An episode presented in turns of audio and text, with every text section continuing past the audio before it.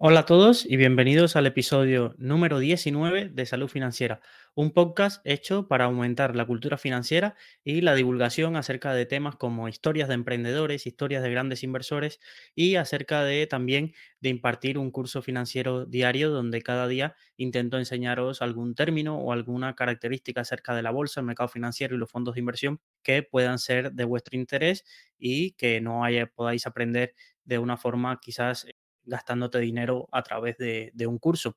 Como sabéis, eh, soy Luis Ángel Hernández, el creador de Salud Financiera, que es este espacio a través de la newsletter diaria, de nuestras redes sociales, de los vídeos cortos y de este podcast. Intento divulgar un poco todo lo que he aprendido en los siete, casi ocho años ya dentro de los mercados financieros. Si no me conocéis, fui editor de Rankia durante estos siete años. También creé varios de los eventos de Rankia Markets, que es uno de los eventos más grandes que existen de finanzas. Y también fui profesor de un curso de fondos de inversión, aunque ya no formo parte del claustro. Sí estuve durante tres años dirigiendo un poco y resolviendo las preguntas allí. De ahí también surgió un poco esta idea de, de alguna de las secciones que tenemos hoy en día en el podcast, que es un podcast que dividimos en varias secciones y también tenemos una parte donde respondemos las preguntas de, tanto los usuarios que nos las envían de forma offline, que nos las hacen llegar y que podemos contestar, o de los usuarios que en directo también nos transmiten sus inquietudes, ya sean en la sección del consultorio de finanzas o en las finanzas de mi vecino. Es decir, pues vamos sin más dilación a, comenzar y siempre este podcast intento recopilaros una frase que me haya llamado la atención durante el día y como os comenté, en mi mesita de noche siempre tengo hace unos años ya el libro de principios de Ray Dalio y encontré una frase hoy que dice así, escuchar a personas desinformadas es peor que no tener respuestas en absoluto. Y una de las cosas por las que creé este podcast es porque hay eh, muchas cuentas y no tengo una guerra con ello. Me parece que el problema lo tiene el usuario, no lo tiene quien emite la información, eh, a través de, una sensación de seguridad o de número de seguidores y de autoridad, transmiten información muchas veces sesgada o muchas veces eh, que puede tener conflictos de interés que el usuario no es capaz de, percibirlo y se lleva una información que no es del todo así o solo le cuentan la parte bonita de, ciertas cosas. Entonces, una de las cosas que, que intento resolver con salud financiera es tener ese punto sin conflicto de interés donde, oye, me puedas preguntar, qué te parece tu broker o que si hay alguno otro mejor o qué te, parece la oferta del fondo de inversión o la cartera del fondo de inversión que te está ofreciendo tu asesor financiero o tu banca privada. Un poco abordar estos temas sin la presión que puede generar sobre un medio tradicional la industria a través de sus campañas publicitarias. Sin más dilación, comenzamos hoy con la sección que aprendimos hoy y, sobre todo qué aprendí yo y qué os voy a transmitir. He estado investigando acerca de, un término que se llaman los, los chebols.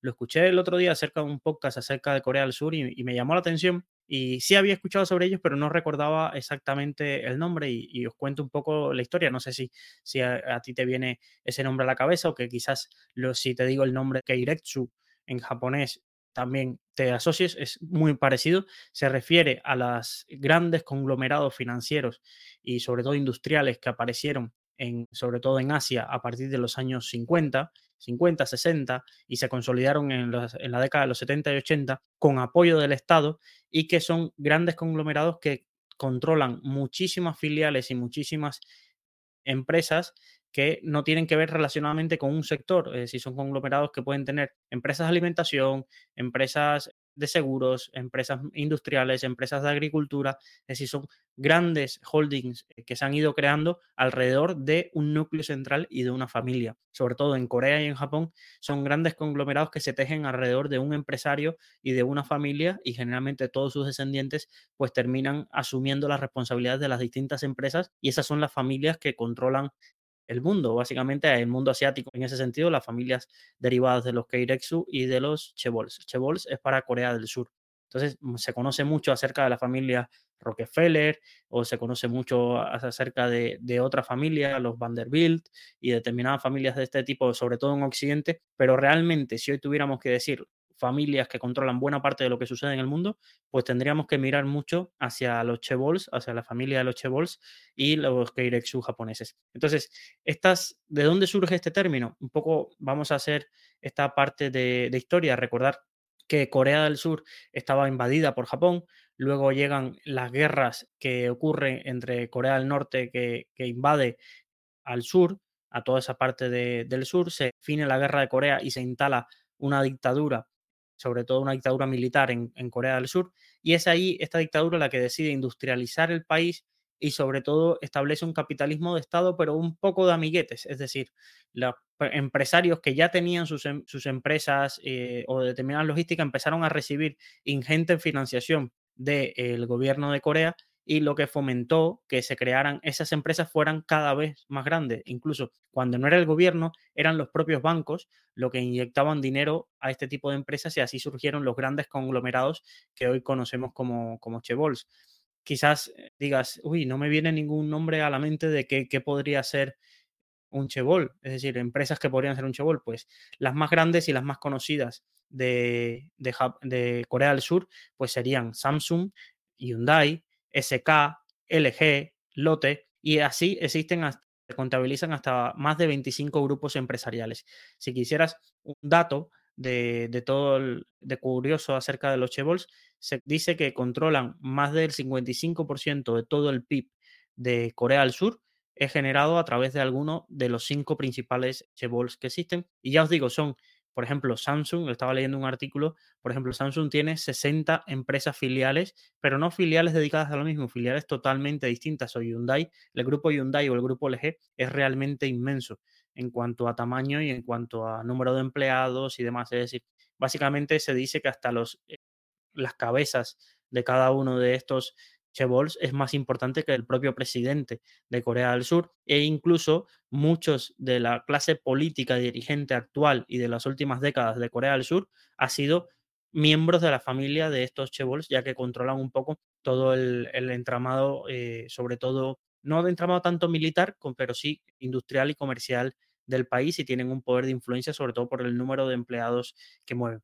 No es una estructura o un holding libre de polémicas, es decir, muchísima, había una corriente durante los últimos 30 años en Corea del Sur de atacar y de decir que estos grupos industriales hacen más daño de lo, de lo que aportan, porque está muy lleno de quizás de corrupción, de trato de favores, de manipulación de mercado y, realmente han tenido mucha polémica. El gobierno incluso ha intentado eh, obligarles a que determinados sectores, si los quieren trabajar, eh, la empresa tenga que tener una ligera independencia. Entonces, hay muchísimos, les ha obligado a que, vale, tú tienes una matriz, pero la matriz, la empresa que, por ejemplo, tengas en la industria química, pues tiene que ser casi totalmente independiente del control, aunque mantenga tu marca. Es decir, se han creado empresas eh, basta, con que mantienen la marca Hyundai o la marca Samsung, pero realmente son empresas independientes de lo que es la, matriz, aunque realmente si nos ponemos a mirar y en la newsletter pongo una foto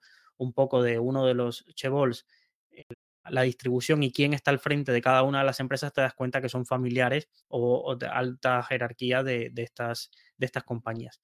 Esto es un poco la foto de qué eran los Chebols. Ya digo, es súper interesante que leáis sobre esto, sobre los Keirexu, sobre todo si estás invirtiendo en bolsa asiática, porque ya te digo, buena, buena parte de las empresas más grandes de todos estos países son de este estilo y entendáis un poco su filosofía, un poco que están creadas un poco para la supervivencia y el control de la familia. No están pensando, aunque tú seas accionista de alguno de estos chebols, realmente tú como accionista minoritario no pintas nada y es la decisión de la familia y lo que quiera hacer la familia y los intereses que tenga la familia en el país, los que llevarán la estructura y la guía para largo plazo, porque no están pensados, ya estas generaciones que están al frente de los Chebols ya, están, ya son ricos, nacieron ricos, es decir, no es que tengan el hambre que quizás tuvieron sus ancestros de llevar y seguir creciendo la compañía llevarlas hasta un punto, no, ellos ya nacieron en abundancia, estudiaron en las mejores universidades del mundo y básicamente lo único que eh, buscan eh, por su mentalidad es la perpetuidad o la, eh, esa perpetuación, iba a decir, pero no me gusta,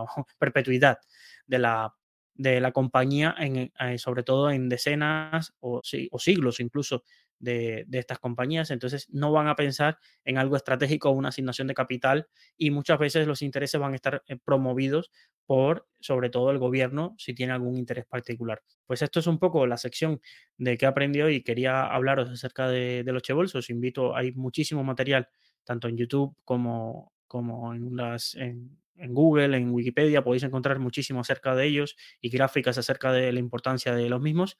Pero hoy os quería hablar acerca quizás del Chebols más conocido que existe en todo, en todo, en todo Corea del Sur y es el chaebol de Samsung. Es decir, Samsung, que quizás ahora nos vienen a la mente los smartphones y demás, pero es un conglomerado gigante y que tiene una historia bastante curiosa porque sus inicios estarían más relacionados a la, al mayor, ser un mayorista de venta de pescados, venta y exportación de pescados, que a todo lo que conocemos como acta tecnología. Y la historia de Samsung no se podría entender sin entender a su fundador, la historia del fundador, que es Lee Byung-chul. O sea, espero que si algún coreano que me escucha me perdona la, en la pronunciación, pero bueno, así vamos a llamarle hoy, vamos a reducirlo a Lee, al fundador de Samsung, que nacería en 1910 Solo un año después del que vimos en el capítulo anterior, del empresario que me recuerda mucho su historia a la de Lee, que es Jack Simplot, nacería en 1910 en una ciudad al sur de, Corea del Sur, pero ya más cerca de los mares de la, China meridional, ¿vale? Y frente a las costas de, de Japón. Nacería en 1910 de una familia ya rica, era una familia terrateniente, localizados al sur de la península de Corea, y con 19 años entraría a la universidad, pero a los dos años abandonaría. Dejaría la universidad para sumarse a las tareas del, negocio familiar. estamos, estaríamos hablando de 19 años, estaríamos hablando del año 29, y aquí hay un impasse donde hasta 1938 es que funda Samsung en la ciudad de Daegu, dedicada a la importación y exportación principalmente de fideos, pescados, con un préstamo familiar de sus padres de 30.000 wones se trasladaría y tendría muchísimo éxito en esta importación de pescados y haría su primera fortuna, pero recordar que estaba al sur y se decide trasladar hacia Seúl, la capital, donde allí durante las pensar que fundó Samsung en 1938, luego se trasladaría en la Segunda Guerra Mundial, que Corea tenía un papel bastante tranquilo, no era como Japón, que sí tenía un papel más activo. Desde allí fundaría una filial, pero dedicada a la construcción, ¿vale? Pero recordar que a finales de los años 40 eh, y principios de los 50, creo recordar que hasta 1954, se desató la guerra entre las dos Coreas. Es decir, Corea del Sur se vio apoyada militarmente por Estados Unidos frente a, Corea del Norte y al final se establece pues la división que es lo que conocemos en el meridiano, ahora no me acuerdo, pero juraría que podía ser, no sé si es 27 o 31, pero ahí disculpar que no me viene a la mente el dato, pero se establece la división entre eh, las dos Coreas que conocemos hoy en día. En Corea del Sur se establece, se, ya se libran un poco de la, también de la presencia japonesa y se establece una dictadura militar, que es lo que comenté antes, que fomentó toda la creación de, estos, eh, de estos chaebols. Durante esta guerra de Corea, Lee decidió emigrar al sur, a la ciudad eh, eh, de Busan, muy conocida. Esto es una urbe bastante, bastante conocida hoy en día. Buscar vídeos en YouTube, que es súper modernista esta ciudad de Busan, al sur de Corea y allí fundó, esto es un puerto, y fundó una empresa de producción de azúcar. ¿Vale? Esta fue otra todas bajo la marca Samsung, pero estaban especializadas en distintas ramas. Ahí ya veis un poco la diversificación que tenía. Tenía una empresa de construcción, una exportación de pescados y fideos y ahora una empresa de producción de azúcar.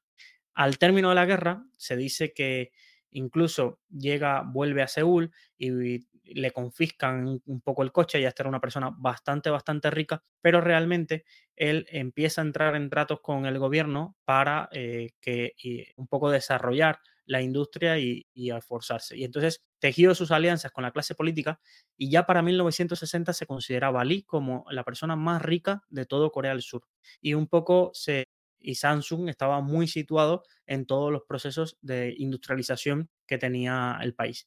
Realmente se vio muy favorecido de todo esto y, un poco, aunque él tenía las críticas de que se estaba favoreciendo de su relación con el gobierno, él se defendía un poco, decía que su manera de servir a la nación era a través de los negocios. De la familia de Lee, es decir, tuvo casi 10 hijos, se le reconocen 8, 8 o 9 hijos, eh, según la fuente que, que leas, surgen un poco todo un imperio de eh, que fue colocando entre las distintas compañías. Incluso es bastante curioso porque una de las historias que, da mucho juego es que una de las hijas se casó con la familia de los fundadores de Chaebol de LG y hubo una guerra de poder entre la familia de LG y la familia de, los creadores de Samsung durante muchísimos, muchísimos años por el control de la electrónica y de la industria de todos los productos de consumo dentro de, de ahí de Corea del Sur, y fue esta guerra porque casi, claro, toda esta clase rica que ya nacería, porque ya él en el 60 era rico, pues eh, todos sus hijos se fueron casando con personas bastante famosas y conocidas dentro de, dentro de todo el espectro de las familias ricas de Corea del Sur. Vale, pero hasta aquí Samsung no se parece en nada hasta lo que conocemos hoy en día. Entonces, ¿cuándo fue un poco la transformación?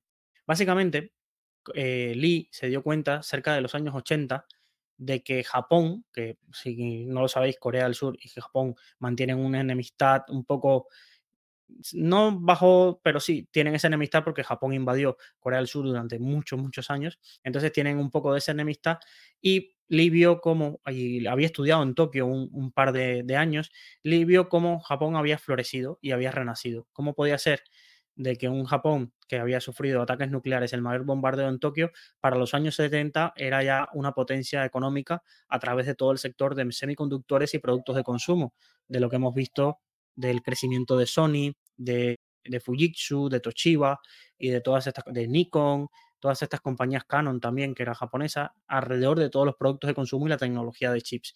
Sin embargo, Corea se había quedado muy, muy desplazado en este sector, es decir, su PIB estaba creciendo, pero realmente era en base a actividades muy de exportadoras, pero de bajo valor añadido. Es decir, en Corea había plantas de ensamblajes de todos estos mecanismos de chips, pero realmente eran chips de muy poco avanzado y la tecnología no se quedaba allí. Entonces era como quizás lo que es un poco China hoy, que es la fábrica del mundo, pero buena parte del valor añadido de la producción de esas de esos chips o de esos iPhone, por ejemplo, no se queda en China. Entonces, realmente aquí detectó ese problema y un poco empezó a investigar acerca de todo el negocio de semiconductores y viajó a Silicon Valley, donde se reunió con IBM, con Hewlett Packard, un poco para hacerse una visión acerca de por dónde iban los tiros. Allí quedó fascinado y a su regreso a Corea del Sur, pues habló con el gobierno y se dice que una noche en 1983 llamó a su segundo al mando y le dijo que el futuro de Samsung era el futuro, del, estaba en la electrónica y en el sector de los chips y que ahí iba a apostar todo el dinero de la compañía para transformarse. Se funda, unos añitos antes, él había fundado una división que era Samsung Electronics y es hoy la división que es la más grande de toda la compañía y hace esa apuesta, pero realmente un poco hay que entender por qué aparte de hacer esta apuesta, el Lee podría tener muchos millones, pero realmente lo que estaba en juego eran compañías que también ya estaban establecidas y tenían muchos millones y tenían la tecnología. Samsung no tenía la tecnología. Entonces, ¿cómo llegó a dar ese salto tecnológico tan importante para convertir a Samsung quizás 40 años después? Estamos hablando de los años 80, 40 años después, Samsung es el top 3 de compañías tecnológicas más importantes del mundo en cuanto a fabricación de chips y eh, distribución de productos de consumo relacionados con, esa electrónica. Entonces, ¿cómo llegó ahí? Pensar, eh, si habéis visto los podcasts anteriores, ya está, tendréis un poco la respuesta. Si llega este es tu primer podcast, vamos a resumirlo un poco. Corea tenía una mano de obra muy barata comparada con lo que era la mano de obra japonesa y la, mano de obra japonesa y, de Taiwán. También tenía apoyo gubernamental Corea invirtió, el gobierno de Corea invirtió más de 400 millones en las primeras ideas de Lee acerca de la electrónica y las primeras fábricas de producción de chips. Además, lo que no podía aportar el gobierno de Corea obligó a los principales bancos a invertir en, estas, eh, en esta industria. Entonces, una cosa curiosa es que los Chebols desde 1982 tienen prohibido invertir o crear bancos o entidades financieras, un poco para separar todo el riesgo sistémico que estas empresas que controlan un poco también controlan el sistema financiero. Ahí no pueden los Chebols, ninguno, ni Samsung, ni Hyundai, ni LG pueden introducirse en el negocio de los, de los, de los bancos. Entonces, pero el gobierno sí obligó a los bancos a financiar a bajo coste a toda esta industria de LG, de Samsung y demás. Además, Corea del Sur tenía a su favor también el tipo de cambio y los bajos tipos de interés que había, ya que tenía una inflación muy contenida. Y esto, es, esto es lo normal ahora en el siglo XXI. Bueno, ahora este último año lo de la inflación contenida y tipos de interés parece que están muy altos, pero claro, miremos una gráfica y si nos vamos al año 80, sobre todo en Estados Unidos, estamos hablando de tipos del 17% anual para quien tuviera deuda, 17, 18, inflaciones altísimas, casi de dos dígitos, sostenidas durante los primeros años de los, en Estados Unidos. Entonces, claro, si ponemos en perspectiva, Corea del Sur estaba muy bien en ese entonces en cuanto a la situación macroeconómica que tenía.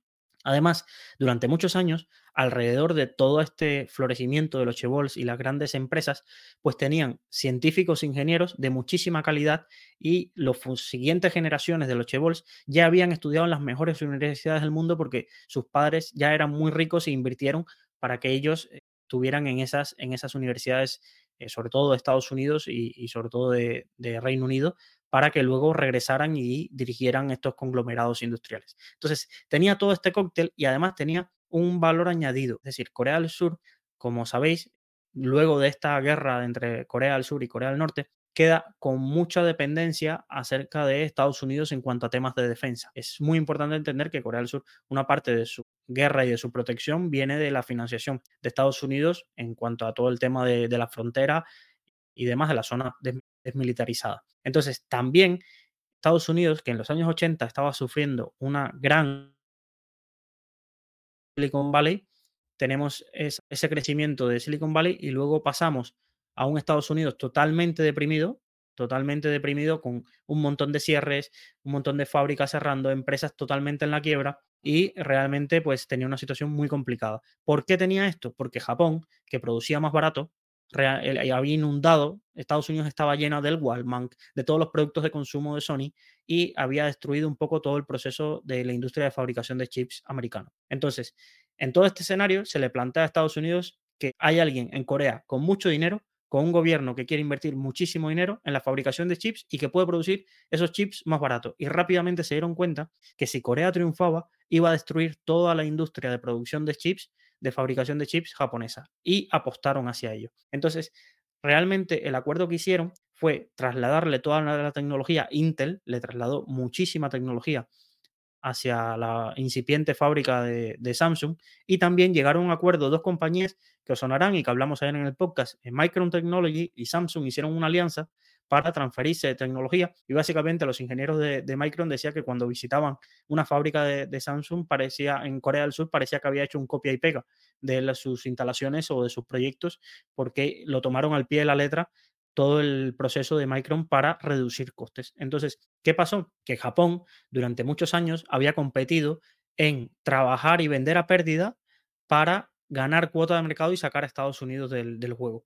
Entonces, mientras más años pasaran, aunque Japón financiaba que sus empresas se tuvieran a pérdida, ¿qué iba a suceder? Que los Estados Unidos desaparecían y ellos se quedaban con todo el mercado y entonces ahí ya podrían subir precios porque serían monopolísticos. ¿Qué pasó? Que se les metió Corea en este juego. Se les metió Corea en un juego y los coreanos producían igual de calidad y aún más barato que ellos y siendo rentables. Bueno, siendo rentables también por las ayudas del gobierno, evidentemente, pero eran rentables. Entonces no ganaban la cuota de mercado que tenían, que querían, y encima estaban a pérdidas, por lo que tuvieron que un poco retirarse de este tipo de batallas y, aceptar que se iban a quedar con una cuota de mercado bastante inferior a, la que ellos tenían en, en, su mente. Entonces, eso fue lo que, lo que sucedió y lo que llevó a la configuración actual de lo que conocemos hoy.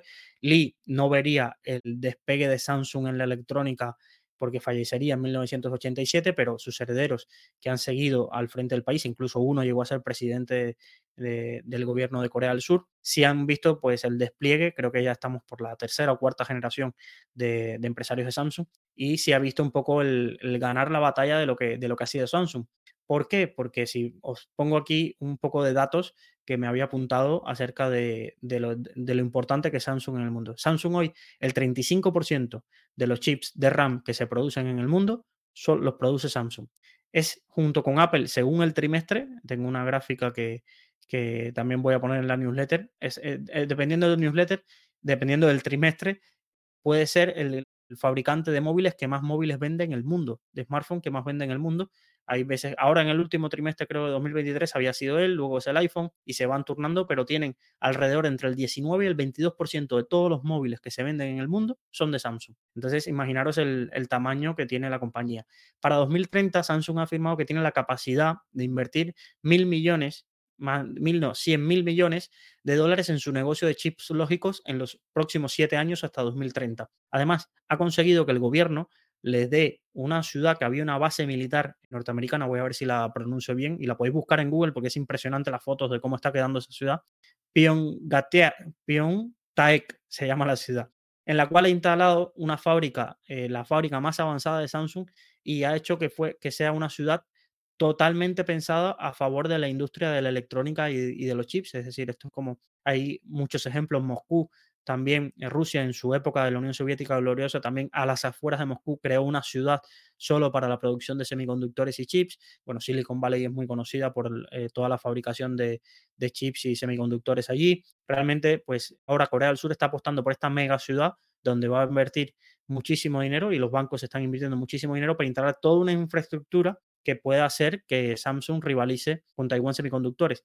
Por capacidad, Taiwan Semiconductores y Samsung están justo al nivel como los dos mayores fabricantes de chips del mundo. Y el tercero, que son una empresa extendida de, AMD, que son árabes, ahora porque han metido capital, sobre todo cuando ha entrado dinero del petróleo, están muchos años luz, cuatro o cinco veces menos eh, de, producción anual de chips. Entonces, imaginaros el poder que tiene hoy eh, el Chabols que de, de el Chevrolet de Samsung. Es decir, es, impresionante el tamaño que tiene. Creo que leí una estadística ayer o antier en un periódico que era el 10% de todo el PIB de Corea del Sur está de alguna manera relacionado con, Corea del Sur, con Samsung. Y no es poca cosa porque Samsung es el, el 12 más 1, el decimotercero país más de más mayor PIB del mundo. No estamos hablando de, cualquier cosa. Seguramente Samsung tendría muchísimo más impacto que más de 100 países seguro en una economía mundial. Entonces, esto es un poco la historia que, os traía hoy. Hoy hemos tenido las dos secciones. Hemos tenido la de que aprendí hoy, donde os conté que era un Chebol y que era un Keiretsu, que eran los conglomerados eh, familiares japoneses y coreanos que han triunfado en los últimos, sobre todo en las últimas tres décadas. Y también tuvimos la sección Descubriendo A, donde vimos toda la historia de, del fundador de Samsung, que es increíble cómo pasó de vender pescado, azúcar y fideos fundar este conglomerado que hoy es uno de los más importantes del mundo. Como os prometí ayer en la píldora financiera diaria, y paso a saludar a David, un usuario que nos lleva acompañando dos días en directo, espero que, que estés aprendiendo y si tienes alguna duda también puedes hacerla aquí en directo. Os iba a contar qué eran las sopas. Para muchos, una OPA puede ser la mayor alegría que pueda recibir uno y para otros quizás una tristeza. Y esta dicotomía me gustaría explicarla bien. Una OPA no es nada más que es una oferta que hace alguien a una acción que está listada en bolsa, una oferta que hace un fondo de inversión, un hedge fund, otra compañía que está listada en bolsa para comprar una parte o la totalidad de las acciones de esa compañía. Básicamente es, yo Mm, quiero comprar estas acciones. En España hay una ley que es la ley 24.1988. Han pasado ya casi 36 años y no se ha actualizado mucho esta ley. Esto es una de las cosas que deberíamos plantearnos. 36 años, una ley que regula todo el régimen de las OPAs y, y un poco explica todos los pasos que debemos seguir ¿Por qué? Porque esto es importante. Aquí un error cuando recibes una OPA te puede costar muchísimo dinero. Vamos a entender un poco cuál es el proceso por el cual eh, nosotros nos vamos a enterar de una OPA. Esto es lo típico. Hay un hecho relevante, eh, sale en todos los periódicos, generalmente antes que abra el mercado, donde una empresa anuncia que quiere comprar las acciones de otra. Generalmente envía un folleto de 400 páginas eh, con todas las características que hay que tener y demás, cuando realmente a lo que a nosotros nos interesa es una página, porque en esa página va a estar el precio que ofrece o el canje, porque puede, en vez de, puede ofrecer o todo en efectivo o puede ofrecer un canje de acciones, es decir, mira, te voy, una empresa que quiero lanzar una OPA, 3 euros, pero te voy a dar dos euros en efectivo y te voy a dar dos acciones, que dos acciones de mi compañía que equivalen a un euro y eso completan los tres euros que ofrezco por la acción. Es decir, puede haber una combinación solo efectivo, efectivo y acciones o intercambio solo de acciones. Es decir, esto puede pasar, es una de, las opciones que existe, que solo el pago sea en acciones de la otra compañía. Vale, entonces, llega esto y entonces salta la noticia, tu broker te avisa, te llega un mail de que has recibido una OPA y aquí es donde dices, vale, ¿y qué hago? Pues lo primero vamos a entender qué tipos de OPAs hay, y esto es importante. Primero, la más común, OPAs voluntarias. Esto, las voluntarias se dividen en dos tipos, las amistosas y las hostiles. Básicamente es fácil de entender. Las amistosas es que ya hay te que manejes antes. Es decir, voy a explicarlo un poco, eh, un poco para, para entendernos todos, pero amistosas es que ya la empresa a la que le ofrecen comprar ya ellos sabían que una persona tenía interés. Y esto pasa mucho porque puede pasar por dos cosas, porque una empresa quiera vender, imaginaros un empresario que dice, oye, yo estoy en bolsa, todo lo que tú quieras, pero yo quiero vender mi empresa y que venga otro y traiga su, experiencia o ponga dinero, o ya yo no quiero seguir siendo el accionista mayoritario, quiero dedicarme a vivir la vida y que venga otro y, ponga el dinero y que continúe este, esta empresa. Vale. Estas son entonces, esa persona sale a buscar o se encomienda a bancos de inversión que contacten con posibles compradores y ya cuando se lanza la OPA, el Consejo de Administración sabía que había esa OPA y sabía un poco quién la iba a ofrecer, un poco el acuerdo. Esa empresa, a cambio, pues ha hecho también, ha podido hacer una due diligence, que no es nada más que, oye, voy a ver lo que voy a comprar, porque yo solo veo lo que me dice el trimestre, la información trimestral que me ofrece el regulador de la bolsa, incluso ahora quieren añadir la semestral, pero bueno, yo solo veo un poco los directivos, pero realmente no he hecho una auditoría ante la empresa, entonces si me voy a jugar tanto dinero por comprar algo, pues me gustaría hacer una due diligence, ¿vale? Y analizarlo y tenerlo en cuenta. Pues generalmente cuando son amistosas, ya todo este proceso está muy engranado y realmente es muy, muy raro que una OPA que es voluntaria y que es amistosa salga mal o salga mal en el sentido de que se eche para atrás o que, o que no salga adelante. ¿Por qué? Porque generalmente el Consejo de Administración ya está de acuerdo en vender, los máximos accionistas ya están de acuerdo en vender y tú que tienes 300 acciones, poco pintas en ese negocio cuando ya la mayoría del capital está de acuerdo en realizar la operación. Vale.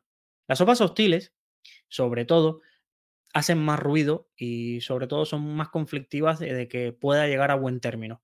Porque una apostil generalmente es que el fondo de inversión interesado, la compañía interesada, silenciosamente en el mercado va comprando una participación, va comprando una participación hasta que de pronto se encuentra con que tienes el 10, el 15 o el 20% eh, de la compañía y entonces lanzas la OPA. ¿Vale? Entonces, ¿qué suele suceder aquí? Que de pronto y borrazo te encuentras con que alguien que tiene el 20% te está exigiendo que quiere entrar en tu consejo de administración y que le ofrece al resto, sin que tú lo sepas, sin que haya acordado contigo, le ofrece una cantidad para, para hacerlo. Entonces, generalmente estas sopas hostiles pues, pueden venir muchas veces de competidores o pueden venir de capital riesgo que hayan analizado muy bien eh, la compañía y, no estén de acuerdo con el equipo gestor o saben que si lo hicieran de forma amistosa, el equipo gestor no se lo facilitaría o los fundadores, la empresa familiar no, no le facilitaría en la compra. Entonces van haciendo esto silenciosamente, comprando, comprando, comprando hasta que tienen una participación bastante importante. ¿Vale? Estas, generalmente hay bastantes ejemplos en, el último tiempo sobre estas. Se hizo mucho ruido acerca de, por ejemplo, hace unas pocas semanas que Arabia Saudí, un fondo de Arabia Saudí había comprando silenciosamente acciones de, de, Telefónica, no llegó a lanzar la OPA porque solo compró el 10%. Y aquí viene el otro punto del otro tipo de OPA que existe, que es las obligatorias. Una OPA obligatoria básicamente es cuando se alcanza más, en España al menos, cuando se alcanza más del 30% directa o indirectamente de las acciones de una compañía. Directo es muy fácil. Si tengo el 35%, estoy obligado a lanzar una OPA.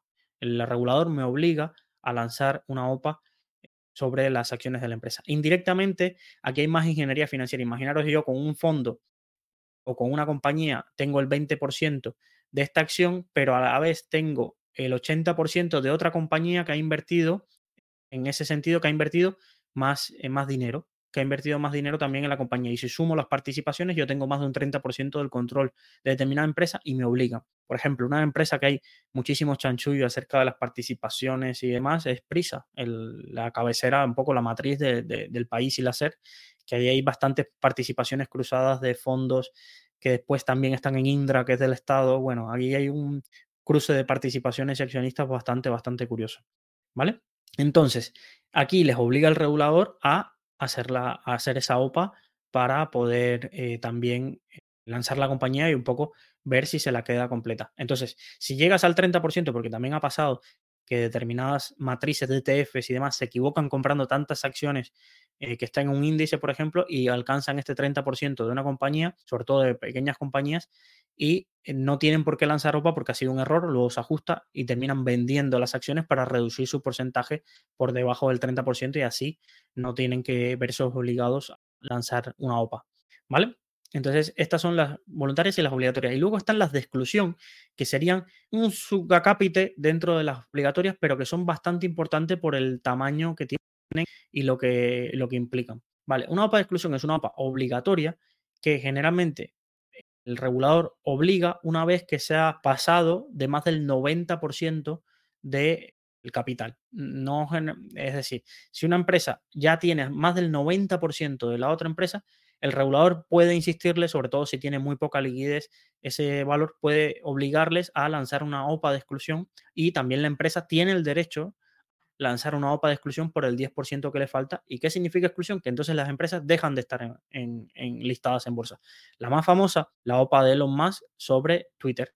Compró, Elon Musk no quería el 50% de Twitter, quería el 100% de, Twitter, la compró, todos los accionistas vendieron y la sacó de bolsa. Generalmente, ¿por qué se hace esto? Generalmente una OPA de exclusión se hace cuando eh, no, es decir, una empresa quiere quedarse con otra y no quiere estar pues estando trimestre a trimestre reportándola o que quiere un poco hacer una reestructuración o ve que es muchísimo más rentable o que está tan barata que se puede comprar toda la empresa, recibir los dividendos o los beneficios que tiene esa empresa y no tener que repartirlo porque no encuentra otra inversión más rentable. Entonces, también pasa muchas veces, y aquí hay bastante dilema, por ejemplo, familias que sacan eh, la empresa a bolsa, la empresa de pronto cae un 50% y la familia decide, pues la vuelvo a comprar y la saco de bolsa y la saco de bolsa porque, oye, si está un 50% más barato, pues negocio redondo. He vendido por 100, capto 100 millones, de pronto lo que vendí por 100 ahora vale 50, con 50 millones me vuelvo a comprar mi misma empresa y me quedan otros 50 millones más. Es decir, esto ha pasado mucho y hay mucha crítica, sobre todo con filiales de empresas. Creo que ha habido mucho debate acerca de, por ejemplo, la filial que alguna vez Iberdrola sacó. Ahora hay mucho debate acerca de la filial de Acciona. Prosegur también su filial es muy polémica acerca de si, si la matriz que es Prosegur Cash es la acción que salió, Prosegur es la matriz y si hay mucho debate acerca de, si va a ocurrir una OPA y, qué pasó. A mí me pasó, por ejemplo, yo tenía una empresa, creo, eh, británica que se llamaba United Carpets y esto es uno de los problemas de la OPA. Yo compré, imaginaros, a, lo voy a inventar un número, a 10 y de pronto la acción bajó, no, de pronto no, se pasó dos años bajando y estaba a 5 y llegó la, familia, sobre todo la familia propietaria, y lanzó una OPA a 6. Eh, pues al final yo tenía una pérdida latente, pero que no una pérdida que, bueno, esperaba recuperar. Yo no tenía prisa para invertir, tenía, me daba igual dos años, pero la OPA lo que hizo fue confirmar que, y además fue una OPA de exclusión, creo que compraron por cierto, ahora tendría que buscar la historia, pero me, quitaron un poco las acciones a 6 y, al final yo perdí, porque generalmente la gente cuenta la parte de historias de las sopas que salen bien. Y las sopas que salen bien es, por ejemplo, la de bolsas y mercados españoles. La gente compró a 18, a 20 y estuvo muchos años de travesía por el desierto que la acción no subía. Y de pronto llega una empresa suiza y se compra la bolsa española a 32. Pues oye, salió muy bien o ahora hay muchísimas, cada que las bolsas caen muy fuerte, como fue el año 2022 o 2020, luego hay una idea de paz brutal, porque el que tiene dinero aprovecha, sobre todo los grandes fondos de inversión, aprovecha a comprar acciones que, que, están, como se dice, a precio de ganga. Entonces hay muchísima, muchísima actividad de OPAs en ese sentido. Entonces, el problema de las OPAs de exclusión es si tú decides no vender, ¿vale? Porque aunque es verdad que hay una opción que se llama la compraventa forzosa y que el regulador puede pedirla, esa compraventa forzosa. La mayoría de OPAs, lo que suele pasar, y mucha gente pasa, que la gente que va muy, muy a largo plazo ni se entera de que hay una OPA. Ni se entera porque no entra el broker, eh, las acciones se las había regalado su padre o eso, y no se entera. Y entonces cuando ocurre una OPA de exclusión, pues de pronto descubren que tienen unas acciones que no están listadas en bolsa. Y los primeros capítulos de podcast te expliqué que esto es un marrón. Es decir, cuando tú te quedas con unas acciones que no están listadas en bolsa, pues todo se complica. Si quieres vender, se complica. El cobro de dividendos se complica. La gestión con tu broker para que te mantenga esas acciones o las traspase se vuelve hiper complicado. Todo, todo se complica bastante. Entonces hay mucha gente que se encuentra de golpe y porrazo con que tiene unas acciones que, dice, uy, ¿y ahora qué hago yo con esto? Porque no, no, están en bolsa. Y además pasó, muchísima gente le pasó en España con Avertis, la empresa de autopistas que compró Atlantia y, y ACS pues le pasó, yo me acuerdo que llegaron muchísimas consultas, por suerte, ahí generalmente la empresa durante los que compran, durante un periodo de tiempo aseguran a todo el que esté dispuesto y que todavía tenga acciones, aunque no cotizan en bolsa, directamente con ellos, ellos te compran las acciones que, que, tú tengas y demás, y mucha gente encontró una salida. Pero hay otros que todavía pues tienen acciones mm, muy, muy de mucho tiempo y que no han podido vender, ¿vale? Entonces, también Vamos a ver un poco el proceso de una OPA. Primero, se le envía el informe al regulador, ¿vale? Y la intención de lanzar una OPA. Esto es lo que el regulador saca como hecho relevante. A continuación, tiene que el oferente hacer público el folleto, que son estas que te digo, estos informes de 300, 400 páginas que generalmente leyéndote dos, más o menos entiendes todo lo que, lo que va a suceder. Luego, el Consejo de Administración tiene que pronunciarse acerca de la OPA y también decir si hay algún accionista dentro del consejo de administración si va a aceptar o no. Imaginaros, hay una OPA que necesita el 30% de, de, las acciones para ser efectiva, porque muchas veces las OPAs van con condiciones, te dicen, la efectividad de la OPA se hace si nos eh, alcanzamos el 60% de las acciones de la compañía. En caso contrario, la OPA no saldrá adelante y no, no seguiremos adelante. Pues imaginaros que cuando sale el folleto y sale el consejo de administración y hay un fundador que tiene el 70% y dice, yo voy a aceptar la OPA, pues ya sabes que la OPA va a salir adelante. Entonces, este informe del consejo de administración también va muy relacionado acerca de si la OPA es amistosa o hostil. Entonces, ahí cada uno de los accionistas, generalmente un poco del consejo de administración, tiene que decir si él va a acudir a la OPA o no. Es decir, si, tiene acciones y va a acudir y tiene que hacer un poco de informes. Generalmente se encargan también informes a, a, empresas eh, independientes acerca de la valoración, porque generalmente la mayor discusión en una OPA suele ser la valoración a la que se hace. Es decir, si una empresa está ahora mismo cotizando a 10 y los máximos accionistas creen que valen 15, pero el de la OPA lo que ofrece es 12, generalmente hay una discusión si el precio es justo. Y generalmente el de la OPA pues encarga un informe que según el precio de los últimos no sé cuántas sesiones de negociación, pues que le parece un precio bastante justo y que este es una valoración, encarga una valoración externa que también pone un arco de una horquilla de precios más o menos por ahí y demás. Entonces, generalmente el mayor debate en una OPA suele ser ese, ese punto de si el precio es justo o no. Vale. Entonces, ya después que una vez eh, se hace este, este informe del Consejo de Administración, la CNMV tiene que revisar la documentación este es el proceso generalmente que más se alarga, según, sobre todo si la OPA es de bastante complejidad. Aquí también puede entrar el gobierno, sobre todo en empresas estratégicas o sobre todo la Unión Europea y la, las comisiones de competencia, sobre todo los organismos centrados en la competencia, pueden poner muchísimas trabas en este periodo de análisis de la documentación acerca de si una, si una se va a crear un monopolio, si afecta a la competencia y demás, sobre todo, por ejemplo, en industrias donde no hay muchos players, como puede ser la aviación, los sistemas de defensa, el tema bancario, eh, suele haber muchísimo problema en este sentido, aunque también eh, puede, o ahora incluso en España, durante la crisis sanitaria y hasta hace muy poco, creo que fue, había una ley que impedía que hubiesen OPAs de empresas extranjeras sobre empresas españolas que se consideraban estratégicas. Es decir, no se podía. Es decir, ni aunque alguien quisiera ni nada, no se podía.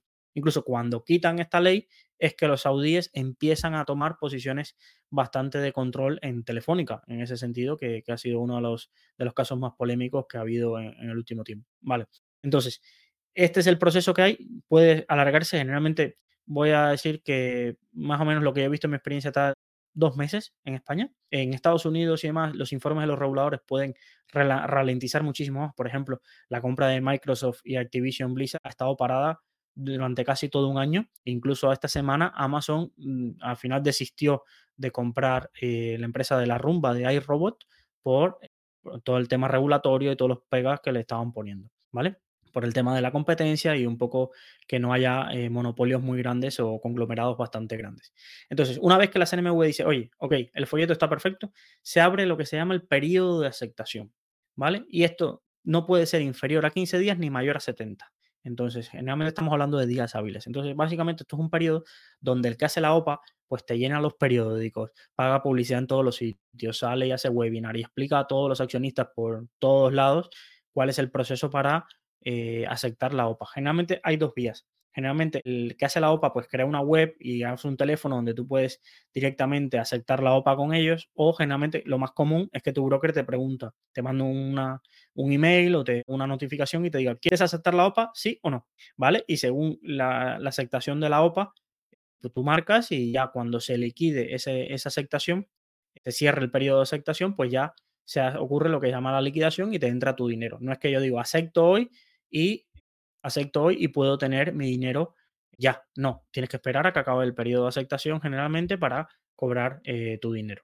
Entonces, y aquí viene uno de los problemas que hay, es que mucha gente dice, vale, si yo acepto, tengo que esperar 70 eh, días hasta que, o en el caso que sean 70 días, generalmente no son tan amplios, tengo que esperar 70 días para tener mi dinero, pero es que la acción está cotizando todo el día. Y generalmente, ¿qué ocurre?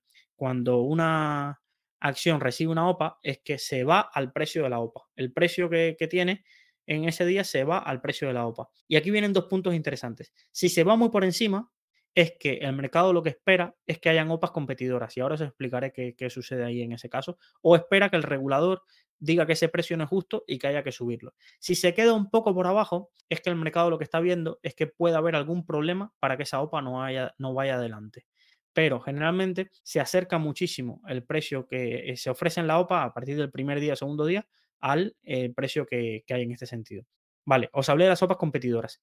¿Qué es una OPA competidora? Hasta cinco días antes de que acabe el plazo de aceptación, ¿vale? Imaginaos que ya tú tienes todo, te has aprobado la CNMV, tienes todo, has puesto la, la aceptación, te has gastado un dineral en todos los medios y demás, pues hasta cinco días alguien puede decir, hey, yo también quiero comprar esta empresa y ofrezco más. Generalmente nadie puede lanzar una oferta, una OPA competidora por menos precio del que estaba en ese sentido porque no sería lógico. Y ofrecen más, ¿vale? Ofrecen más dinero por la compañía. Y aquí se abre la guerra de OPAs. Aquí se abre todo un proceso donde se alargan muchísimo más y ha habido compañías donde han aparecido dos y tres compradores al mismo tiempo. Y generalmente para el inversor que tenga paciencia, porque generalmente los inversores lo que hacen es, sale la OPA, en el primer día está el precio igual de la OPA, yo me olvido del procedimiento y lo que hago es vender mis acciones. Pues para el inversor que es paciente y no tiene ah, otra alternativa muy importante y ha esperado hasta el final del plazo de aceptación, pues se ve beneficiado de que de pronto hay una OPA competidora y puede acudir al otro precio. Y esto es importante, es decir, ojo con, llego una OPA, vendo el primer día. Lo tienes que tener muy claro de que, de que después tienes otras opciones o que no te compensa esperar un poco a ver si aparecen OPAs competidoras. ¿Vale? Entonces, y si se queda por abajo, generalmente lo que ocurre es que se hacen muchos arbitrajes. Y entonces aparecen esas OPAs competidoras y os cuento un poco acerca de, esto es como, esto en muy pocos sitios lo he leído, pero cuando me estuve preparando el, el CFA y la certificación MFIA, se hablaba de esto, sobre todo cuando analizábamos los hedge funds. Hay muchísimos hedge funds especializados en OPAs, porque hay más de tres o cuatro estrategias que se hacen alrededor de una OPA. Y os cuento algunas porque os puede ser bastante curioso el, que puedas saberlo. Por ejemplo, se hace mucho arbitraje de riesgo de fusiones. ¿Vale? ¿Esto qué es? Cuando se lanza la OPA, el hedge fund rápidamente se pone corto de la empresa que lanza la OPA y se pone largo de la empresa que eh, ha sido opada, es decir, que, que, se va, que va a ser opada en ese sentido. Entonces, esto es una estrategia un poco de long short eh, que puede dar muchos resultados porque se ha visto un poco que las empresas que lanzan OPAs eh, sufren en este periodo o también en el caso de que la empresa que ha sido opada lo niegue un poco o no quiera ser opada o sea una OPA hostil, pues pueden sufrir su cotización por el riesgo de que la empresa no salga adelante o que el mercado no vea claro la fusión. Hay muchas fusiones que el mercado no tiene claro tan rápido de que, oye, esto va a 1 más 1 va a dar 3 y quizás 1 más 1, el mercado lo que vea es que esto va a ser 1.5 porque se están con una empresa quizás se está endeudando muchísimo para comprar otra y esa otra pues quizás tampoco es tan buena. Entonces, los hedge lo que hacen es eso, recordad, se ponen cortos de la que cortos de la, de la, acción que lanza la OPA, si está cotizada en bolsa, evidentemente, y se ponen largos de la que eh, ha sido opada. Esa es una de, muy típica. Luego, eh, un arbitraje que se llama arbitraje de cierre. Esto es que imaginaros que esto puede pasar mucho. Está llegando el final del plazo de aceptación de una OPA y en la empresa, la OPA está a 20 y la empresa está cotizando a 18.50 porque el mercado todavía no se cree que esa OPA vaya a ser rentable. Pues aquí lo que hacen es compran a 18.50 y esperan a que acabe la OPA y pues si se cumple, pues si tiene altas probabilidades de que esa OPA salga adelante, pues habrán ganado ese 1,50 casi sin riesgo. Y esta es muy típica, esta la hacen muchísimos inversores que se van analizando OPAs que haya por ahí, que el mercado, que el precio esté por debajo del precio que han ofrecido en la OPA y que quede poco para el, final del plazo de aceptación y que no haya posibilidad de, para, eh, de contra OPAs o este tipo de cosas, se suele hacer bastante y es una rentabilidad. Sin riesgo no es así, tiene un riesgo. El riesgo es que la OPA se caiga y entonces la acción de 18.50 baje a 13 y te quedes pillado en ese sentido y esto ha pasado, ha pasado y, por eso te digo que estas estrategias que te venden, no, esto es 100% seguro, no. Esto, hay muchísima gente que se ha quedado pillado con OPAs que no han salido adelante. Vale, y la última es un poco más de trading, es decir, en el momento que se lanza la, la OPA, eh, sea buena o mala o regular, salir a comprar. Salir a comprar sin pensarlo, que es el de Bumpy Trade, que es un poco arbitraje de desplazamiento, salir a comprar y esperar rápidamente pillar la subida de, esa acción en cuanto llegue la OPA y vender enseguida que, que llegue a un punto cercano al de la OPA. Este aquí, eh, pues hay muchas acusaciones de que si hay información privilegiada, de que si hay algoritmos que detectan volúmenes anormales y se huelen que hay una OPA. Y me llama muchísimo la atención, por ejemplo, que en España las últimas OPAs que ha habido eran casi un secreto a voces. La OPA sobre APP Plus, APP Plus, la OPA sobre CAF, la OPA sobre Talgo. Era como, ya escuchabas en podcast no, he entrado en esta compañía porque me da la sensación de que va a haber una OPA. Oye, no es tan sencillo olerte que va a haber una OPA. O ahora la estrategia con NH Hoteles, que este es más fácil porque es un poco evidente, ya quedan pocas acciones en circulación y, un poco se huelen que, el accionista va a lanzar una OPA de exclusión porque ya intentó hacerlo y no le salió, pero esto ya es otra cosa. Pero esas últimas tres o cuatro OPAs que, he visto era como, yo escucho muchísimos podcasts de, finanzas en España y era como, hmm, aquí todo el mercado, todo lo que es institucional, entrando en determinados valores, buscando las sopas y, los demás, los partidos, somos los que no nos enteramos de, esta información en ese sentido porque no estamos en los canales donde se empieza a comentar este tipo de información. Entonces no me extrañaría, porque estos procesos tardan, ver alguna que otra multa, sobre todo en Latinoamérica sí ha habido muchísimas multas por información privilegiada en los últimos meses, pero no me extrañaría nada que en España veamos alguna multa de información privilegiada, porque ya te digo, me parecían secretos a voces determinadas sopas que, se han ido hablando y, esto no, no, es lógico, esto es manipulación de mercado o información privilegiada claramente. Entonces, esta es la otra estrategia que hay con las sopas. Y la última que suelen hacer es con los derechos de suscripción. Es lo que os comenté, cuando hay OPAs que tienen no se entrega todo en efectivo, sino que lo que dicen es, vale, a los accionistas de esta empresa le vamos a dar tres acciones de, la compañía más 100 derechos de suscripción. Son OPAs que tienen una estructura compleja y hay que sacar calculadora la fórmula y estar todo el rato revisando entre la combinación que da los derechos de suscripción más las acciones que te dan con el precio actual de la compañía a la que de la cual te están dando acciones. Imaginaros, te dan eh, Imagínate una acción que valga 3 y otra acción que valga 9. Y por cada acción que tengas de la que vale 3, te van a dar, eh, vamos a pensar, por cada 3 acciones de la que vale 3, te van a dar eh, una de, la que valga 9. Pues aquí estaría la par, ¿vale? Lo, lo, vemos claro, ¿no? Es decir, me dan algo que vale 9, que ahora mismo está cotizando 9. Pero imaginaros que no sea así y te dieran 5 acciones por cada, 5 por cada que tengas. Imagínate ahora, tienes 15, algo que vale 9. No ocurre así tan descarado, pero sí suele haber franjas de 10 céntimos, 20 céntimos, 30 céntimos por arbitraje, que pensar que un hedge fund compra miles o millones de acciones y tiene la capacidad para explotar este arbitraje todo lo que se pueda. No suele ser común, pero yo también conocí, conocí a algún profesor universitario que se dedicaba a ampliaciones de capital y a OPAs con este tipo de derecho de suscripción y hacía, creo que por ahí hay alguna conferencia en Forinvest de algún tipo de esta práctica de, para que vean, no es ilegal, es simplemente una ineficiencia de mercado que se aprovecha porque alguien no está haciendo bien los cálculos o alguien o el mercado descuenta determinados escenarios pesimistas y alguien decide un poco arriesgar y hacer este tipo de, arbitraje. ¿Vale? Entonces vamos al lado un poco negativo. ¿Por qué puede fracasar una OPA? Aquí he hecho un poco de listado. Lo más común es que no se acepte. Básicamente, es decir, tú pasa el plazo, tú querías comprar el 30% de la compañía y solo te logras comprar el 5%. Mm, aquí, en las sopas hostiles puede pasar, ¿vale? Que el regulador lo pare. ¿Por qué? Porque el folleto no es adecuado, porque no has demostrado que tienes el dinero, porque la financiación, un poco la deuda que haces no le compensa al regulador, todo puede pasar. Segundo, porque el Consejo de Administración o los principales accionistas no acepten. Esto en las sopas hostiles pasa mucho. Porque llega una oferta competitiva superior.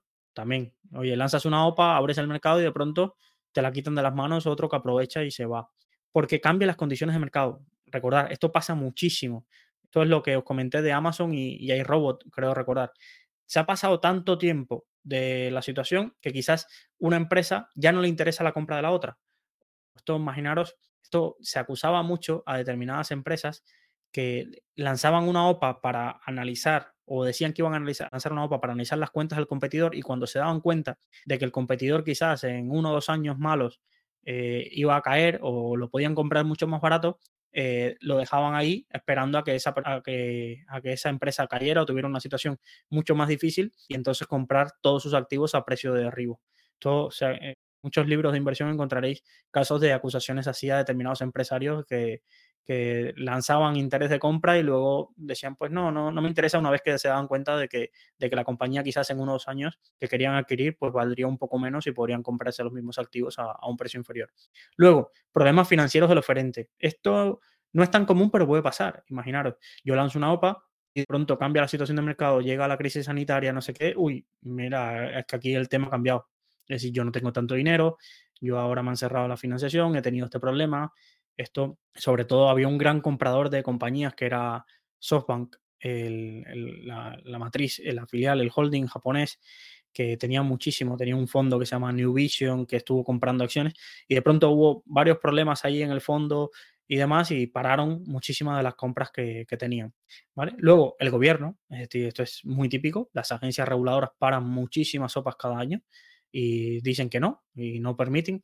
Durante este podcast que hemos estado hablando un poco de los chips, pues China durante los años 2013 a 2018 se intentó comprar muchísimas compañías de producción de diseño de chips norteamericanas y casi todas las paró el regulador. No permitieron que hubo, no permitiese que hubiese OPAs de, de empresas chinas o de fondos chinos sobre compañías norteamericanas. Esto pasa muchísimo. Y luego litigios. Imaginaros, esto también suele pasar en empresas familiares, que de pronto hay un accionista que sale. Bueno, lo que está pasando ahora, si sois un poco, seguís en el fútbol, la historia del Sevilla, eh, que se pelean los del nido y uno se queda con una participación, el otro quiere comprarla. Aquí hay litigios que se pueden lanzar alrededor de una OPA o si se, se, entiende que esta persona ha estado manipulando el mercado para que las acciones caigan y entonces el comprar. Bueno, aquí hay muchísimas disputas judiciales. Es muy variopinta los litigios que hay sobre OPAs, pero, pero puede ser bastante común que, alguna termine en juicios y,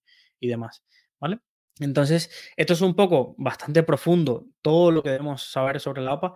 Yo, las dos cosas con las que me quedaría es, ojo con ir con prisa en cuanto llegue una OPA. Es decir, vamos a esperar porque puede llegar una OPA competidora y tener en, cuenta eso, esa parte. Y luego, ojo con una OPA de exclusión, te que, y nunca, yo, mi consejo, nunca te quedes, por mucho que le tengas cariño a esas acciones y lo que sea, nunca te quedes con las acciones de una compañía que deja de estar listada en bolsa, porque te vas a comer un buen marrón y a veces, a no ser que, bueno, tengas un porcentaje muy, muy alto de una compañía, pues no compensa, ¿vale? Y en ese sentido, y la tercera, que quizás sí es un detalle que no se habla mucho, es cuando vayas a aceptar la OPA, ten en cuenta y compara los costes de lo que es aceptarla si tu broker te cobra comisión por operaciones corporativas o si te interesa más venderlas a mercado abierto. Entonces, mira, no hablé de eso y, es importante y te voy a robar 30 segundos más.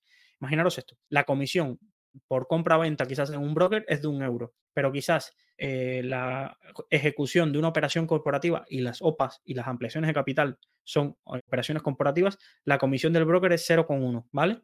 Pues esto lo tienes que tener en cuenta porque hay mucha diferencia de si le dices al broker, yo quiero aceptar la OPA y hazme los papeles para aceptar la OPA, o si tú coges tus acciones y dices, mira, yo las vendo a mercado y están un poco al mismo precio que me ofrecen en la OPA y ya me deshago de ellas. Esto es importante tenerlo en cuenta porque es de las típicas comisiones que están con asterisco en el último párrafo, con cursiva y con letra pequeña, que hay que tener en cuenta. Entonces, tener presente esto porque eh, suele pasar y hay mucha gente que de pronto le dan unos sablazos yendo a una OPA que dicen, oye, pero esto no era gratis. Las únicas OPAs que el coste tiene que ir por, por parte del oferente y tiene que asumirlo son las OPAs de exclusión. Si tú lanzas una OPA de exclusión, a ti no te pueden cobrar nada. Tiene que ser, todos esos gastos lo tiene que pagar quien lo ofrece, ¿vale? Esa OPA. Y bueno, nada, hasta aquí el programa de hoy de salud financiera número 19. Espero que, os haya gustado un poco tanto la historia de Samsung y los Chevols como toda esta parte de, OPAS y, nos vemos mañana con, con, una nueva historia y un nuevo aprendizaje, una nueva lección del curso financiero diario. Muchísimas gracias a los que estáis en directo y nos vemos por nuestras redes sociales y podéis recordar que si tenéis alguna duda o consulta podéis hacerlo al mail preguntas.saludfinanciera.gmail.com o al número 614-239-639. Es totalmente gratuito y me encantará poder ayudaros con, con vuestras dudas. Muchísimas gracias y hasta un próximo encuentro.